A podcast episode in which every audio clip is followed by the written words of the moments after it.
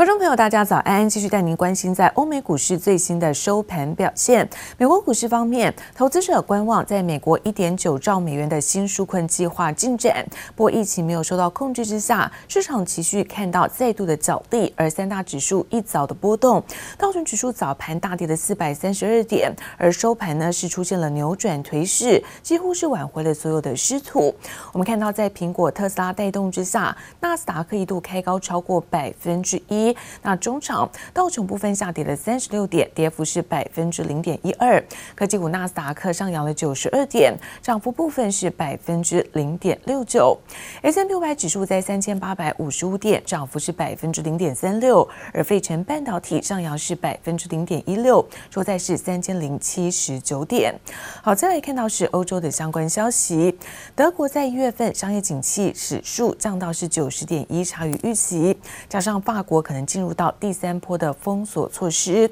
因此也打压在欧洲股市，德法股市震荡修正，中场德国下跌是百分之一点六六，而法国跌幅在百分之一点五七。美国总统拜登上任一周内接连翻转前总统川普的政策，不过最新却传出拜登将签署行政命令，延续川普的美国制造政策，更进一步强化购买美国货的计划。This executive order from Biden that we're expecting this weekend could contain a number of things, like a tax credit for, for people who rebuild refurbished facilities just like this one. Higher taxes for people who offshore production. 依照购买美国产品法现行规定，美国联邦政府每年购买约六千亿美元的美国产品，但新规定将重新检视，提高美国制产品的比例标准，还要在白宫设立新职位监督审核具有豁免权的企业，以提振美国制造业。不过，美国人笼罩在新冠疫情阴霾中，全球疫苗研发还出现阻碍。Has never been done in the history of the world to develop a vaccine or several vaccines in that instance in in a year.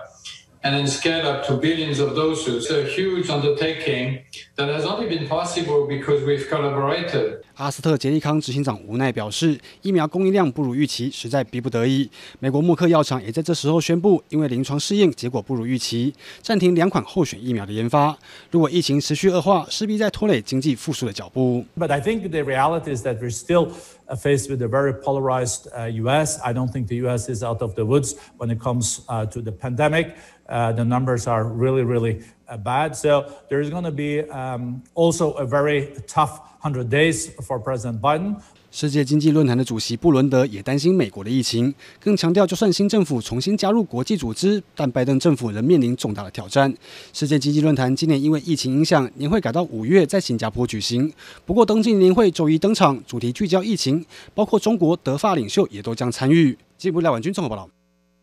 而中国和印度因为在边界的问题是闹得不可开交，而现在就连在新冠疫苗也成为了角力的目标。来自于在印度血清研究所是全球最大的疫苗生产商，总理莫迪高喊以邻国为优先的敦亲睦邻外交政策，大方捐赠了自制疫苗给许多的邻国，而其中看到斯里兰卡、尼泊尔更是中国在投资“一带一路”的相关国家。Today is historic day. Uh, Prime Minister Modi said that we will make vaccine available to all countries, to all people, and we will continue to work towards that. And I wish you good luck in your efforts to address this pandemic. Thank you. 巴西向印度所订购的两百万剂疫苗到货，二十三号开始分配施打。饱受疫情摧残的巴西，原本批准阿斯特捷利康和中国科兴生物开发的疫苗紧急使用授权，但因印度延迟交货。不过，印度却率先启动 WHO 旗下的 COVAX 机制，免费送疫苗给邻近的穷国。China stands accused of blocking investigations into the spread of coronavirus, but while China may give the virus, India gives health. Take a look at the information that is coming in at this point of time. India, following the neighborhood first policy, has sent the vaccine to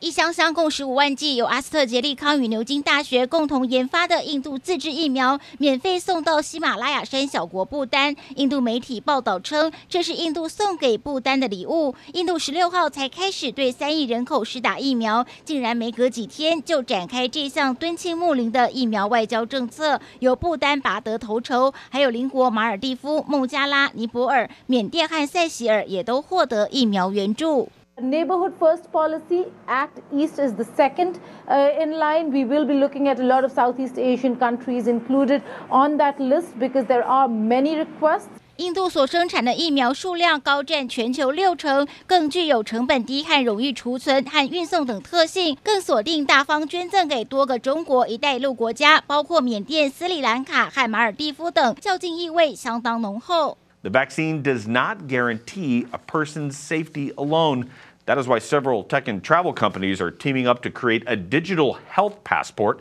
The goal is to provide an easy way to track a person's health history and prevent further spread of COVID 19 on a global scale. 此外，随着疫苗在全球各国加速推广，科技公司和医疗组织也计划要推动数位疫苗护照，让持有者能够在跨国旅行时不需要遭到隔离。但包括 WHO 和欧盟等都还表示疑虑。记者黄心如、杨奇华综合报道。而即使台积电近期受到了外资大卖，股价走弱，但是相关概念 ETF 还是深获投资人的喜爱。其中看到人气指标在国泰台湾五 G ETF 在周一股价下跌，而溢价幅度跟着收敛，也让散户大举的抢进，交易量暴增到二十六点七万张。不用二十元就能买到联发科、台积电的零零八八一，上周五一度溢价超过百分之三，不过周一股价下挫百分之三点二四，溢价也降到百分之零点二二。即使零零八八一比大盘弱势，却还是出现超过二十六点七万张的成交量，盘中连股更首度冲破六十七万股，创新高。不止超车高人气 ETF 零零五零以及零零五六，也带动市场申购量爆棚，造成了今天的股价出现了大跌。因为它为了要去收敛那个三 percent 的溢价，让它的股价跟它的净净值能够趋于一致。台积电因为最近可能它的股价比较弱，所以含积量比较高的 ETF，可能接下来的走势也会比较弱。即使台积电周一走弱，但相关概念 ETF 仍旧获得投资人青睐。像是持有台积电比重高达七成的富邦科技零零五二，周一同样也大跌超过百分之四，甚至跌幅比台积电多了一倍，但也吸引高买气，成交量不止超过三千四百张，盘中零股交易也有超过七点八万股。相较之下，零零五零、零零六二零八以及元大台湾 ESG 永续零零八五零等跌幅温和，买盘相对没有激情反应。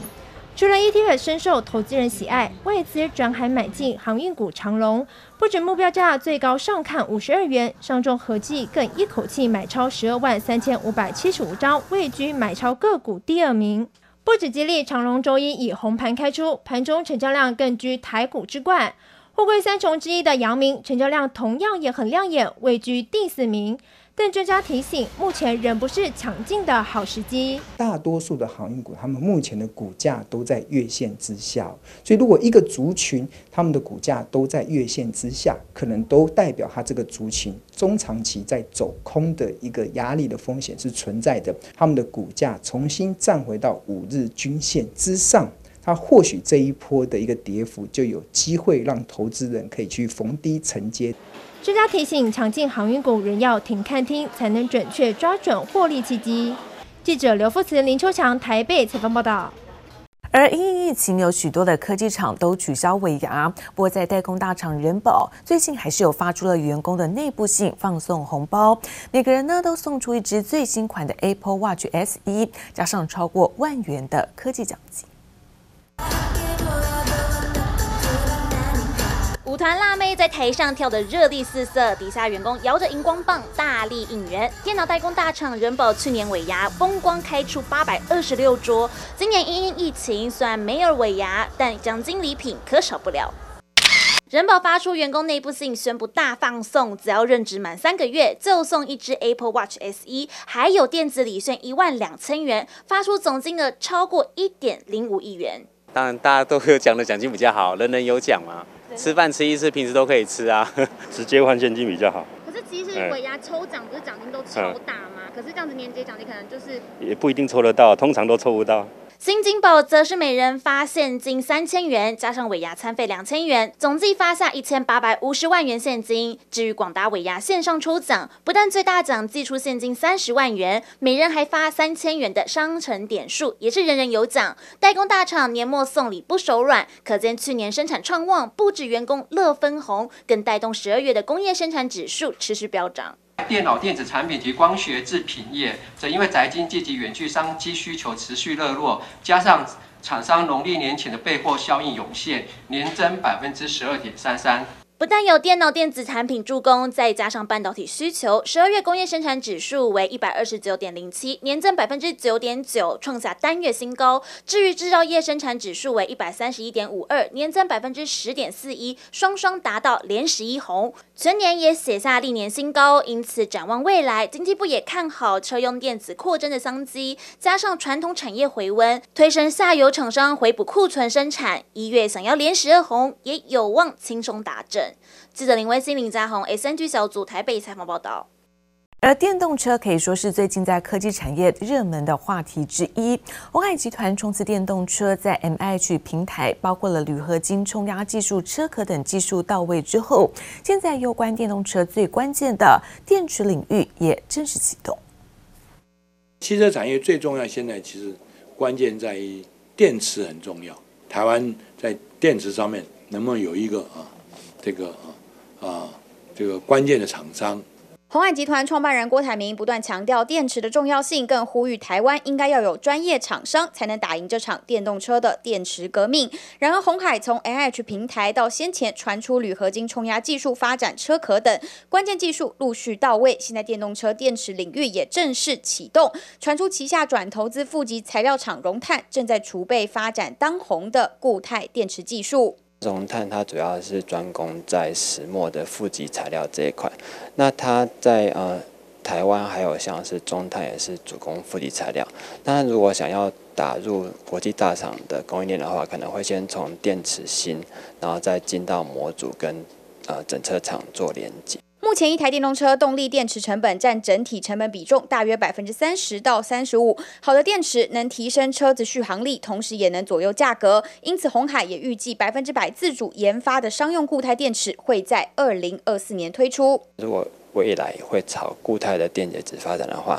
那对于整车的安全性或者是能量密度都会有所注意。由于说，呃，目前的锂电池业者大部分还是会朝呃先往降低成本的方向做发展。只不过，针对成为电动车发展关键角色，荣碳表示不评论市场消息。鸿海过去也没有造车经验，现在串联整个集团资源，包括像发展电动车内部机构件的以盛、铝合金冲压车壳厂红准、触控面板厂 GIS，以及车用面板厂群创，还有连接线 PCB 厂广宇等。现在再加入电池材料开发的荣碳，期待能一步步把电动动车领域的拼图拼凑完整。记者柯庆怡、詹明华台北采访报道。而嘉登的董事长指出，在半导体的需求维持高档，像是在 EUV 光罩和、在晶圆的载具订单，都有看到在第二季的时间，而预计在全年营收来到双位数的成长。另外，看到矽晶圆大厂环球晶公开收购世创，现在又有新的变数，最低的收购股权比例从百分之六十五下降到百分之五十，而这个公开的收购期间，则是延长到二月十号。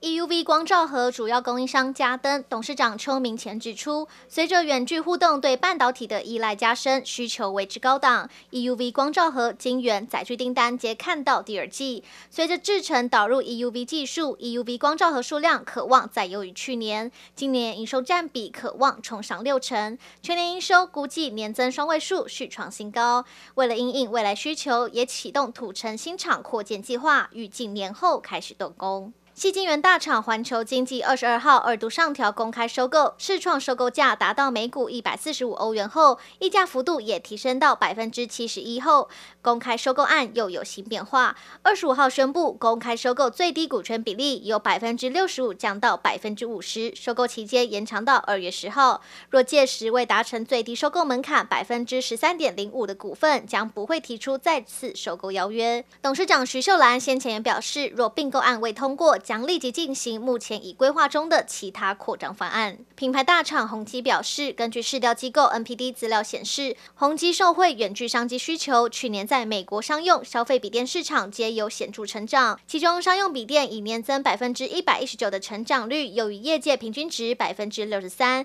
蝉联美国商用市场前三大的电脑品牌。消费笔电也拿下百分之三十市占。展望今年，宏基看好今年上半年笔电仍然供不应求，同时因应零组件缺料状况将积极备料，力拼今年笔电出货逐月提升。电源大厂康叔宣布将携手清大成立联合研究中心，聚焦电动车与绿能整合系统的技术研发与产品开发。康叔指出，联合研究中心对公司后续与国际一流大厂合作，争取订单也打下深厚基础。未来五年将每年投入一千万元的投资，也期盼结合产学资源，目标成为另一座守护台湾的护国神山。记者综合报道。